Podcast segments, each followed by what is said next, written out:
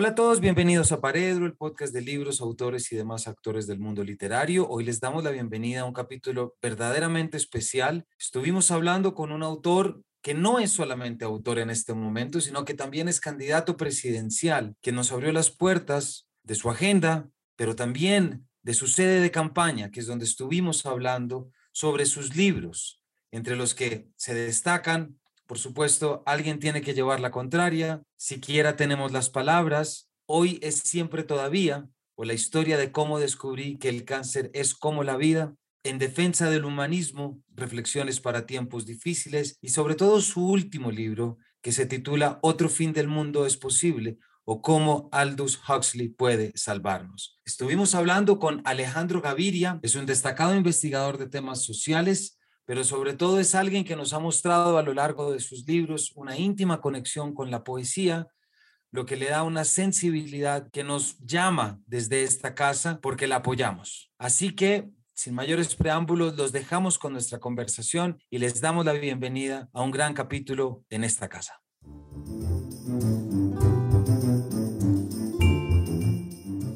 Estar aquí en Paredro y por darnos el espacio. No, un oasis para mi poder conversar Muchísimas gracias. Quiero arrancar, Alejandro, un poco reconociendo como lector tuyo algo que valoro muchísimo y es esa tendencia que tú tienes en unir dos mundos y estar siempre uniendo. Específicamente, ya lo has dicho en tus libros, el arte y la ciencia pero me gustaría que desarrollaras un poquito de eso porque siento que es una estampa que cuando más que ahora es unir también, pero ya era una constante que traías. Sí, yo he tenido como este tema que yo llamo, citando a Aldo Huxley, ser anfibio, ¿no? Habitar mundos distintos y tratar de conectarlos. Uno de esos mundos era como el de la tecnocracia, ¿no? Que era mirar los datos, un mundo muy concentrado en una dimensión muy específica de la realidad. Y el otro era el mundo de la literatura, que es una discusión un poco más amplia sobre la experiencia humana. Siempre los he tenido ahí y cuento un recuerdo. Cuando yo di el discurso de grado como ingeniero, eso lo traje a cuento. Era un reclamo. Ya, claro. Era un reclamo de esa parte como más utilitaria de la educación, era un reclamo de la ausencia de una reflexión humana, era un reclamo sobre la ausencia de las humanidades en lo que yo había estudiado de ingeniero. Lo que sí pasó fue que yo tuve ese mundo muy personal. Quizás lo metía de vez en cuando en mis columnas de prensa que escribí en el espectador por muchos años, pero quizás después de la enfermedad, esas lecturas y ese mundo más íntimo, esas reflexiones más íntimas, ese gusto por la poesía, lo traduje en libros, ¿no? en, en, ensayos. Y esa dimensión más íntima la proyecté ya hacia, hacia, el mundo. Porque ya decía, y creo que en otra ocasión que había moderado un simposio en el que tú estabas, ya decía, ojalá que todos los autores que publican en el Journal of Development Economics arrancaran con el epígrafe de Wisława Szymborska, ¿cierto? Porque ahí ya es poder ponerle a las cifras y a los datos, poderle poner ese lado humano y un poco el bagaje sobre desde dónde se alimenta. Ese fue uno de los artículos de mi tesis de doctorado. Fue un artículo sobre la transformación de Colombia en general y mi ciudad Medellín en particular, la ciudad más violenta del mundo. Y yo estaba estudiando, pues un doctorado en economía, no tenía mucho tiempo de leer otra cosa, pero compré un libro de Wisława Szymborska, creo que porque le habían otorgado el premio Nobel por esa época y me acompañó. Y era una, sí, la, la cita que hay es un epígrafe bonito sobre la violencia, ¿no? Exactamente. Eh, ¿Qué moral se puede sacar de esto? Quizás ninguna. Solo la sangre fluye y como siempre, algunas nubes, algunos ríos. Pareció bonita, ¿no? es muy bonita y... A recuerdo de memoria. Y además traerla sobre todo ahí, porque hay algo, también Alejandro ahorita te preguntaba que cómo sientes en este momento todos los, tus cinco libros publicados, ¿cierto?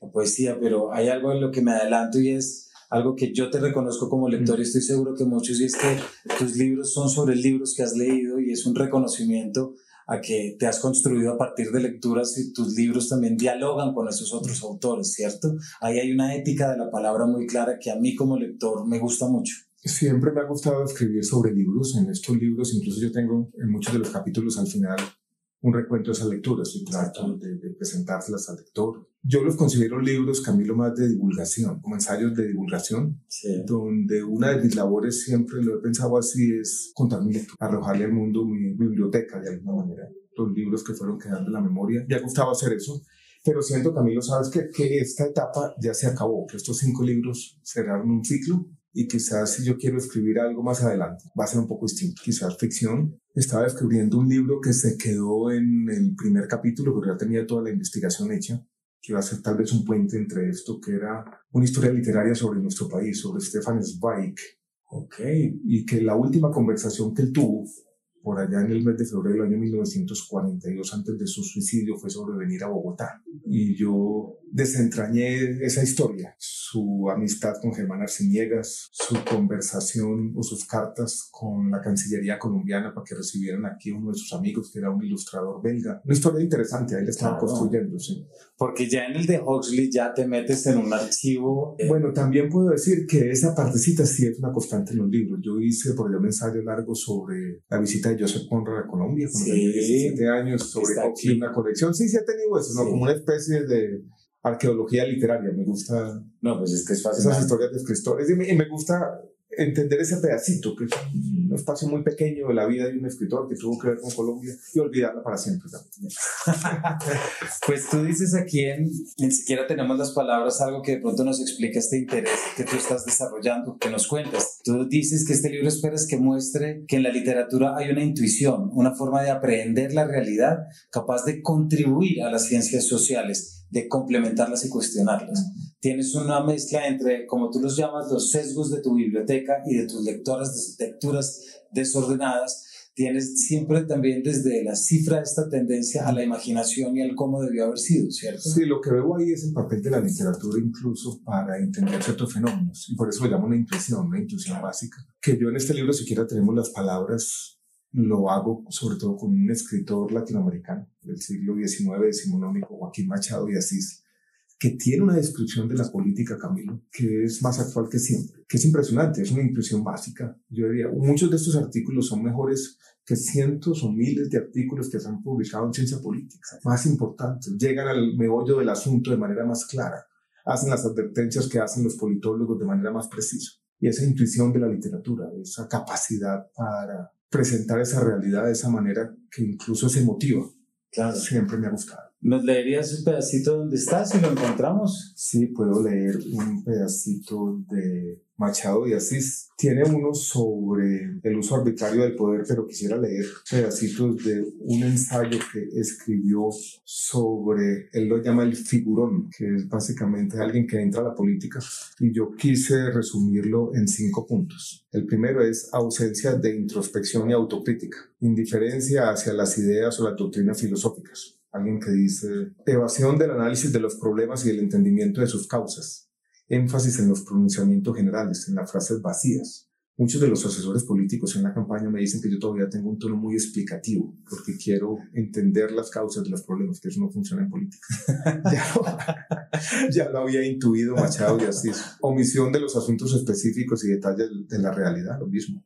Adopción de un lenguaje adjetivado, ornamentado, idealista y abandono de cualquier forma de ironía. Él anticipaba ya eh, lo que sucede con el lenguaje político, esa corrupción del lenguaje. Exactamente, que a la que te refieres después en Huxley, refiriéndote a George Orwell también, de cómo él habla del círculo vicioso, de cómo el lenguaje es cuando el lenguaje se corrompe, la surge necesariamente la corrupción y surge mm. necesariamente la desconfianza sobre un sistema. De alguna manera, Alejandro, tú ya venías, también te ibas Como preparándome Exacto, para este mundo Cierto. No lo pensaba así, pero sí, yo creo que era, era eso. Y preparándome de dos formas, preparándome para enfrentar el debate político, pero preparándome también para de alguna manera poder mantener cierta distancia con este mundo, que yo creo que es importante incluso para tener cierta sanidad mental. Ese texto de Orwell sobre el lenguaje político, para mí es uno de los textos más lúcidos del siglo, absolutamente actual. Muestra cómo eh, la corrupción del lenguaje corrompe la sociedad y la sociedad ya corrupta va corrompiendo más el lenguaje. Yo creo que estamos viviendo una corrupción del lenguaje impresionante los que hablan de anticorrupción son los que eh, más corruptos son, muchas veces, no quiero generalizar tampoco. Los que hablan de la política del amor promueven el odio, esa cosa tan orwelliana que hay en, la política actual. En un momento difícil, Camilo, porque yo creo que las redes sociales han llevado a una perversidad que ni siquiera Orwell se habría imaginado. Tú lo dices, la vaguedad en el lenguaje favorece la corrupción, tranquiliza las conciencias y confunde a la gente. La forma se convierte en fondo. El lenguaje vago es, al mismo tiempo, el síntoma de la corrupción imperante y la enfermedad misma. Es difícil, ¿no? Hay esta otra frase que es tal vez la más famosa de ese ensayo. El lenguaje político, este de Orwell, está diseñado para que las mentiras suenen veraces y los crímenes parezcan respetables. Los crímenes parezcan respetables.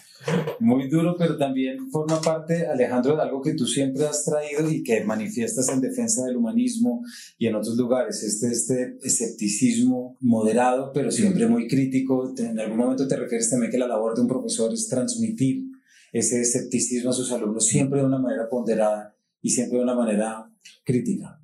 Sabes, Camilo, que ese es uno de los temas más difíciles de este tránsito hacia la política, porque uno en la academia, en los libros, haciendo el papel del intelectual público, no me gusta el nombre, pero es lo que yo era, el escepticismo es natural, es allí, es la posición.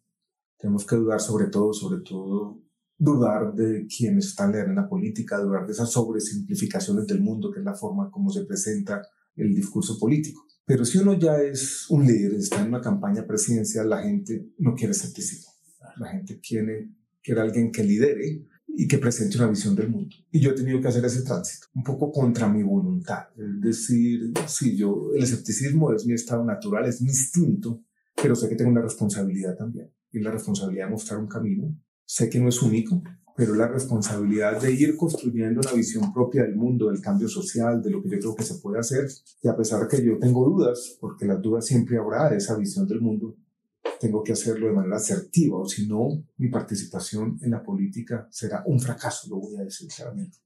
Sea un político que sea siempre escéptico, que dude de todo, no es un buen político, porque la gente espera de un líder una visión, una visión clara, no una visión llena de matices y de notas de pie de página. Y ese es un tránsito que todavía no está completo, tengo que decirlo. Pero es interesante, es interesante. Yo creo que pasa no solamente para un líder político, yo creo que si tú eres un líder de una organización, si eres un líder académico, la gente no solamente espera escepticismo, espera algo más. Pero en tu podcast, por ejemplo, eh, hay una reflexión sobre la confianza. Yo creo que también, e incluso en tu libro El Defensa del Humanismo, de las cosas que tú proclamas es, no vengo a decir que todos los humanos somos malos, somos perversos y que entonces todo está encaminado a que todos nos vamos a morir. Ahí hay ese optimismo también al que te refieres y de hecho leo. El humanismo, en mi opinión, necesita un optimismo sobre el poder del conocimiento, sobre la importancia de las ideas, sobre la capacidad que tenemos como especie en general y como comunidades organizadas en particular de adaptarnos y resolver los problemas existenciales. Yo creo que si dices ahí era anticipado un poco esta cuestión en la que estoy ahora. Todos podemos tener dudas sobre el futuro. La humanidad quizás está en una encrucijada pero si uno es un líder, tiene que decir, pues vamos a ser optimistas. Tiene que habitar el mundo al menos del posibilismo. Tiene que mostrar una visión. Y esa visión tiene que ser una visión de cambio, porque la política siempre se trata del cambio, de trascender, de protestar sobre el mundo como es. En el caso mío, yo lo llamo cambio de verdad, porque yo me presento como un reformista, alguien que quiere primero entender los problemas y después cambiarlos. Y a veces hay un contraste entre el que es reformista y la improvisación carismática que practican algunos políticos. Me parece interesante. Pero combino esas dos cosas, no mantengo el escepticismo ahí. Hoy en día sé que no es el eje principal de mi discurso y ese optimismo lo he adoptado más, que me parece interesante. Y siempre eh, hay un optimismo como esencial sobre lo que yo quisiera llamar la experiencia humana. Ese no es el párrafo que tú acabas de leer, el que más me gusta de este discurso. Otro que em, dice, hemos sido capaces de observar los confines del universo, escuchar los ecos de la explosión primordial del Big Bang, conocer las leyes de la materia, descubrir el algoritmo de la vida, descifrar el código genético, dejar incluso algunas huellas en la luna, cantar mejor que los pájaros, contarnos todo tipo de historias de amores posibles e imposibles. Solo nosotros los seres humanos hemos mirado al cielo maravillados. Me gusta esa visión optimista del ser humano. A mí también. Que somos un poco el universo que se piensa a sí mismo, como dijo muchas veces Carl Sagan, que sin esa conciencia un poco todo lo que pasa perdería algo. Algunos ambientalistas dicen ahora en un afán misántropo que somos una plaga, no creo. Nunca lo he creído de esa manera. A mí siempre se me viene en este momento esa famosa entrevista que le hicieron a Foster Wallace, en la que él criticaba American Psycho, en la que decía, sería muy fácil escribir literatura en un momento oscuro y dedicarse a hablar de todo lo malo que tiene la cultura. Él dice, la literatura tiene la intención de siempre sacarlos, sacar de la oscuridad esa luz que nos permita vernos de una manera diferente y ahí sale el famoso, su famosa frase de fiction is to be a fucking human being. to be a fucking human being, sí, la experiencia humana, ¿no? Sabes que yo me gustan dos palabras que no sé dónde leí, celebración de la experiencia humana y protesta también, una protesta sobre el mundo, sobre el sufrimiento humano. Ahora vamos a hablar un poco de la compasión Me gusta una frase de Jorge Luis Borges que dice, todos somos voces de la misma penuria. Claro. Entonces hay protesta contra eso, sobre el hecho inexorable de la muerte, sobre el sufrimiento que nos acompaña siempre en la vida, pero también el maravillarnos, ¿no? Exactamente. Porque en últimas es muy facilista quedarnos en la, solamente en lo negativo. En el lamento, en lo negativo. en el lamento, es, poner el dedo en la llaga. Exactamente. Pero veo que hay una fascinación con eso también. Hay gente que le gusta mucho ese, aspecto, a los periodistas sobre todo. Poca resiliencia también se ve en ese sentido. Y es una palabra difícil, pero llamémosle la capacidad que se tiene de poder ver de manera, el futuro de manera diferente. Completamente. ¿Cierto? Yo creo que imaginarnos un, un futuro distinto. Y eso es libertad también. Yo sí creo. Yo sí creo, yo sí creo. A mí nunca me ha gustado ese futuro que parece hipotecado. Ya. Y en el fondo, a pesar, yo soy optimista de Colombia, por ejemplo, también. En nuestro país, que yo he escrito, después de leer el librito este de Wade Davis sobre el río Magdalena y volver a revisitar el río, Tal vez hay muchas historias que no se han contado sobre nuestro país, ¿no? muchas cosas que no se han oído, pero entender a Colombia como un país que tiene en el territorio, casi que imaginarnos en el mapa una gran biodiversidad, pero una diversidad cultural que se le superpone y que la celebra y la protege. Esa imagen tan poderosa de Chiribiquete, las imágenes en medio de esa selva, ¿no? y el ser humano casi maravillado, tratando de dejar plasmado ahí un sentimiento que en el fondo es de asombro, y eso casi que define nuestro país. Mm. Y eso convive con las historias, Camilo, las nuestras, de nuestra generación y las generaciones pasadas, que han sido la violencia, que nos ha llevado un poquito en nuestro país a autodesprecio. Tal vez a Colombia le falta un poquito de amor propio, creo, por muchas razones. De ahí que tú tienes dos palabras que te persiguen o que te obsesionan o que las tienes como, llamémoslas como estrellas tutelares que son compasión y atención. Me atrevería a decir más a compasión, pero atención aparece en tu libro de Huxley. Y está también en el primer capítulo del libro sobre cáncer, ¿no? Sí, sobre, sí mirar al mundo con los ojos del condenado, del turista, cuando uno, que yo cito por allá, ¿te le gusta George Sanders? sí. sí. Él tiene por allá en el prólogo de un libro una anécdota que cuenta que creo que volaba de Chicago a Albany, donde él da clases. Y el avión estuvo a punto de estrellarse. Fue una cosa terrible, una experiencia traumática. él dice, la semana que siguió fue la mejor semana de mi vida. Yo me levantaba y veía, todo bonito, ¿no? El aroma del café era otra cosa. Decía, así, hijo de puta, debería vivir uno, ¿no? pues mira que... Me parece muy bonito eso y eso es lo que dice Andrew Huxley, es atención. Y que tiene un aspecto polémico del otro libro, que fue lo que encontró Aldous Huxley cuando probó por primera vez el año 1953 la mezcalina. Y dijo, oh madre, así es como deberíamos mirar el mundo. Y es esa discusión sobre los psicodélicos y la creatividad y todo lo que yo traigo a cuento en este libro. Celebrar eso. Yo creo que muchos poetas lo han hecho todos los poetas hablan de, mirar el mundo con ojos nuevos, del asombro. Pues hay una página. Es un lugar común, pero un lugar común pero importantísimo. Es importantísimo, de acuerdo. A mí, sí, cuando uno dice eso me tachan de curso y no me importa. A mí no me importa. Para nada.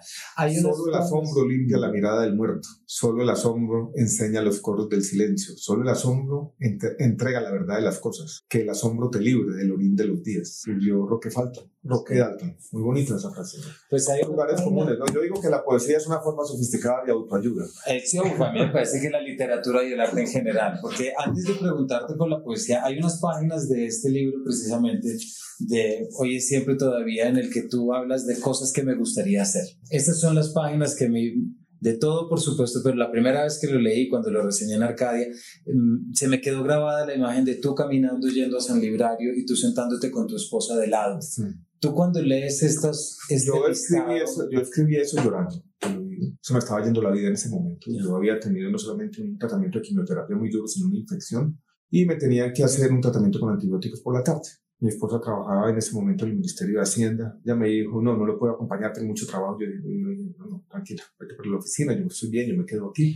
Y me sentí solo y que se me estaba yendo la vida, sin energía, Camilo. Y dije, le voy a mandar un mensaje a Carolina y escribí estas cosas que me gustaría hacer. Voy a leer una, por favor. Sí. Salir de la casa con mi esposa avanzada ya la tarde, dar la vuelta a la esquina, entrar al restaurante italiano, sentarnos en una mesa, no frente a frente, sino del mismo lado, como un hippie. Pedir una botella de vino y brindar porque estamos juntos y porque estar juntos es suficiente razón para brindar y brindar.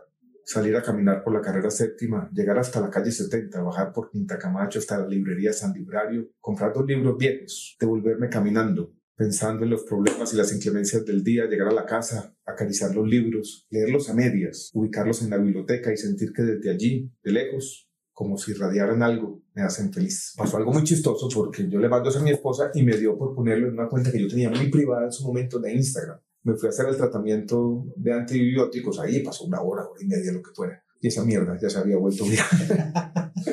y no, y, ese motivo, no leerlo otra vez, ese motivo es, pues parece un lugar común, pero era lo que yo sentía lo que quería hacer en ese momento y no era darle la vuelta al mundo, no, no era ir a conocer en Roma cualquier cosa, ¿no? no era lo cotidiano. Lo cotidiano. Exactamente. Este libro me parece precioso, Alejandro. Este libro me parece que todo el mundo lo debería leer. Ah, bueno, muchas gracias. Esa cosa que dicen que no hay ninguna diferencia entre lo ordinario y lo extraordinario, que también es una de las admoniciones de los poetas, pues estaba ahí. Pero si se mira con atención, sale lo cotidiano. Sale lo cotidiano, extraordinario. Y yo sí, la enfermedad sí me dejó eso, esa celebración de lo cotidiano. Claro. Alejandro, a ti. Había, leído muchos años atrás, no sé qué yo tengo un poquito de memoria. Estaba yo en Boston, en un viaje visitando a unos amigos en 1989. Era un mierdero en Medellín, la ciudad más violenta del mundo. Estaba desanimado. En esa época no había internet. Y yo iba a una biblioteca que quedaba en un sótano de la Universidad de Boston a leer El Tiempo, los domingos. ¿no? Uno cogía el hipoputa periódico semanas atrás con emoción, ¿no? Era la conexión con Colombia. Ya no sé, ya nadie la vive, ¿no? Es instante que se nos perdió con la humanidad, ya no lee el periódico por internet. Y leí las lecturas dominicales y leí un ensayo de Andrés Holguín y se me quedó grabado. Me dice, la felicidad no existe, pero existen los momentos felices. Y eso es lo que yo quise plasmar Muy bonito. Mm. Alejandro, a ti la poesía, ¿cómo te ha ayudado a llevar una mejor vida? Es mi forma de rezar, dije por allá citando a Rafael Cadenas. Yo creo, me ayuda en introspección. Eh, en estos momentos que no tengo mucho tiempo de leer, cojo un libro de poesía al azar y lo abro por ahí. Ayer leí, por ejemplo, Canto Cósmico de Ernesto Cardenal, que es un libro maravilloso. Me produce cierta emoción. Yo Cito a Joseph Brodsky en este librito, siquiera tenemos las palabras, donde dice que esa literatura, tal vez bien digerida, es un seguro moral. A veces pienso eso, Camilo, ¿no? que en este mundo de la política, esa... yo, les dije a mis compañeros aquí después de leer Canto Cósmico, estábamos en cualquier libro de la política, y yo le dice, asumamos la perspectiva de la insignificancia cósmica mira que todo va a salir mejor. qué bueno, qué cara pusieron. todo el mundo, este ¿qué le pasa? Pero me ha ayudado a vivir, me ha ayudado a celebrar la vida, es, mi forma de, conectarme. Y tengo una cosa y es, me emocionan las palabras, ¿no? Una frase bien dicha, siempre he tenido eso, ¿no? Como, que hago una pausa y es emocionante. Una emoción distinta a la que uno siente con una canción. Una canción, a mí me gusta mucho el vallenato porque es, es un viaje a la nostalgia, no es evocador, ¿no? Para mí la poesía es otro tipo de emociones, casi que la emoción de ser, ser humano, de estar vivo. Y eso me imagino que te conecta también con la literatura y con el arte, es decir, sí, sí, es, es una conexión a mí. Yo no soy muy de las artes plásticas, o sea, con el tiempo me ha venido gustando un poco más soy más de, la literatura, la poesía o con la música. Y tú ves, por ejemplo, una conexión entre la poesía y esta otra idea que, que te persigue siempre con la idea de la compasión, es decir, podemos generar más compasión por el otro si leemos poesía, no que sea una magia y no que nos toque, pero ¿crees en ese camino? Yo creo que sí, Camilo.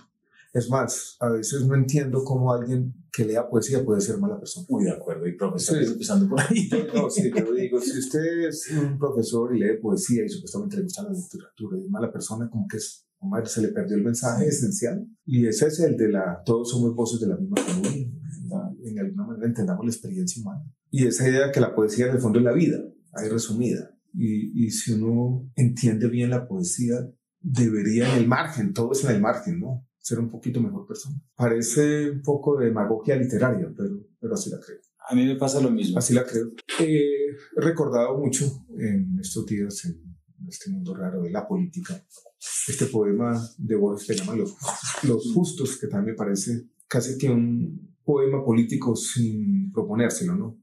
Aquel que acaricia a un animal dormido, el que justifica o quiere justificar un mal que le han hecho, el que agradece que, el que, agradece que en la tierra haya Stevens, uno de sus autores favoritos, el que prefiere que los otros tengan la razón. Esas personas que se ignoran están salvando el mundo.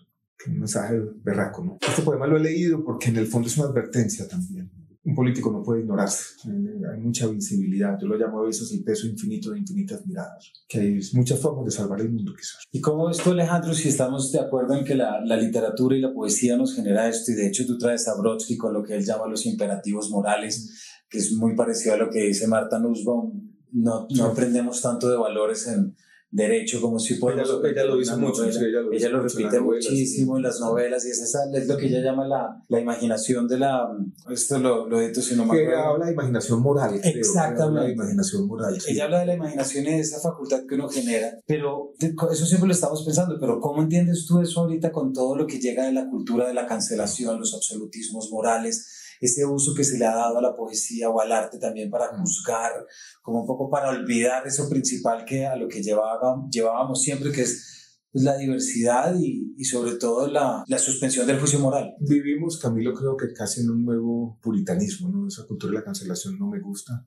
Esa forma de revisitar todo lo que se ha dicho, se ha escrito con unos valores que no son, pues, cualquier época, complicado. Yo creo que la literatura es una defensa contra eso también. Pero voy a hablar de otro tema que es más actual, que tiene que ver con un debate que me está tocando a mí de frente. Y es el debate sobre los juicios morales llevados a la política, sobre ese tema que hay en la política de juzgar éticamente a todo el mundo todo el tiempo. Yo siempre he creído que si uno va a luchar contra la corrupción, debería empezar por la introspección y debería empezar por ahí, por la falabilidad del ser humano y por la dificultad de hacer juicios éticos. Por eso no me gusta esta demagogia anticorrupción que parece haberse tomado en la política colombiana. Poco estos libros son un seguro contra eso. Como quien dice, hermano, no vaya a caer en esa locura.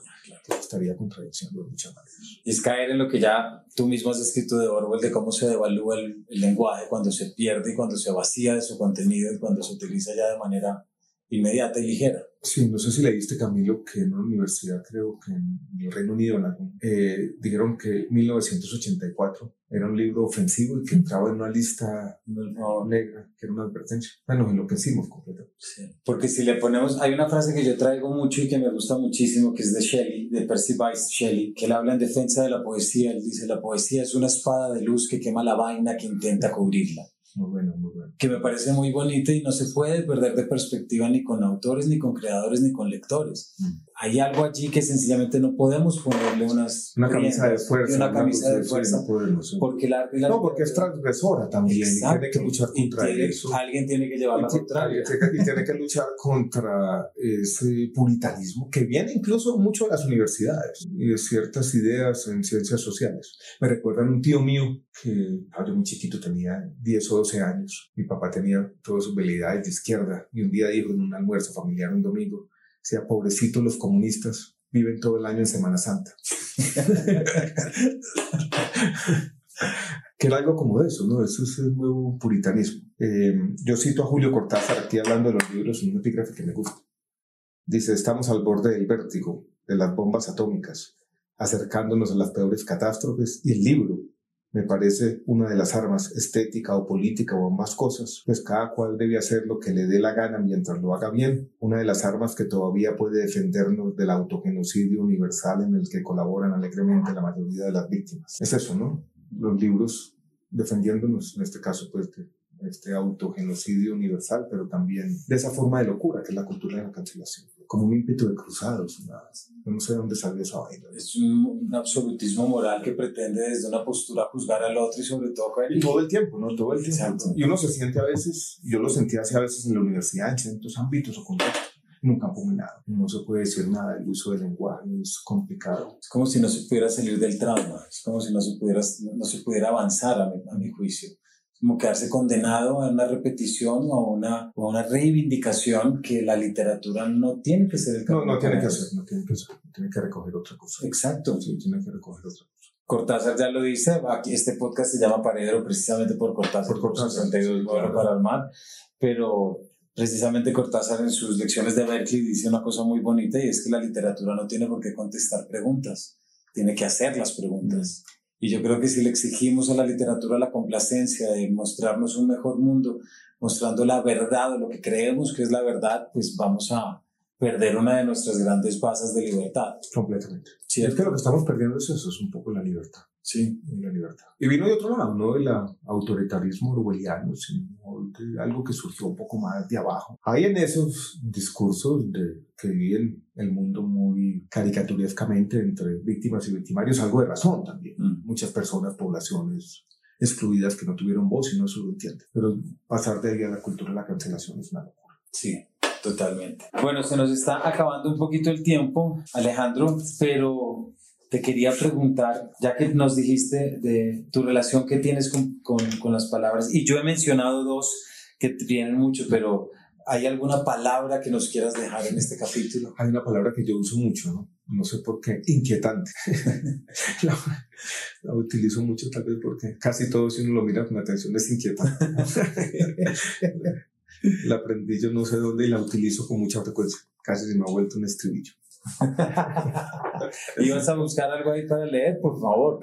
No, este libro en defensa del humanismo tiene una celebración de, García Márquez que es sobre la cultura y la cultura latinoamericana y sobre un tema conectando lo que estábamos diciendo, una forma de optimismo sobre también la fuerza cultural que yo encuentro en Colombia. Y habla lo siguiente, es una cultura de la resistencia que se expresa en los escondrijos del lenguaje, es una cultura de protesta en los rostros indígenas de los ángeles artesanales de nuestros templos. Es una cultura de la vida cotidiana que se expresa en la imaginación de la cocina, del modo de vestir, de la superstición creativa, de las liturgias íntimas del amor. Es una cultura de fiesta, de transgresión, de misterio que rompe la camisa de fuerza de la realidad y reconcilia por fin el raciocinio y la imaginación.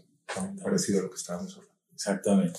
Por último, Alejandro, no hemos hablado directamente de tu programa político ni nada parecido, pero creo que todo el tiempo hemos estado hablando de tu programa político. Yo sí creo, ¿cierto? Sí creo de alguna manera, de forma implícita. Mi candidatura también es eso, Camilo, una apuesta de, de, que estas ideas, de que esta forma de entender el mundo tienen un lugar en el ámbito político. Es un experimento interesante. Hoy soy optimista de que pueda de alguna manera dejar un impacto, un impacto no sabemos todavía bien cómo este capítulo no se hacerá. Pues así es. Alejandro, muchísimas gracias. Gracias, Camilo, por no, Gracias. Gracias por tu lectura tan, no, tan llenos de, tan llenos de, de, post-its y cosas, pero, pero en realidad es porque desde esta casa yo personalmente apoyo ese, ese principio y apoyo esa búsqueda como lector, como profesor y como padre y esposo, eh, apoyo y, y, me parece que es todo esto que está en tus libros tiene que tener un lugar en nuestra realidad inmediata, en la calle, en nuestras políticas, y absolutamente todo. ¿Tú crees en la literatura como yo, como una forma también de, primero, cambiarnos? Y quizás no tiene que cambiar el mundo, Cortázar protestaría, pero puede hacerlo sin darse cuenta. Así es. Muchísimas gracias, gracias Camilo, por haber estado en Gracias. Gracias a ti.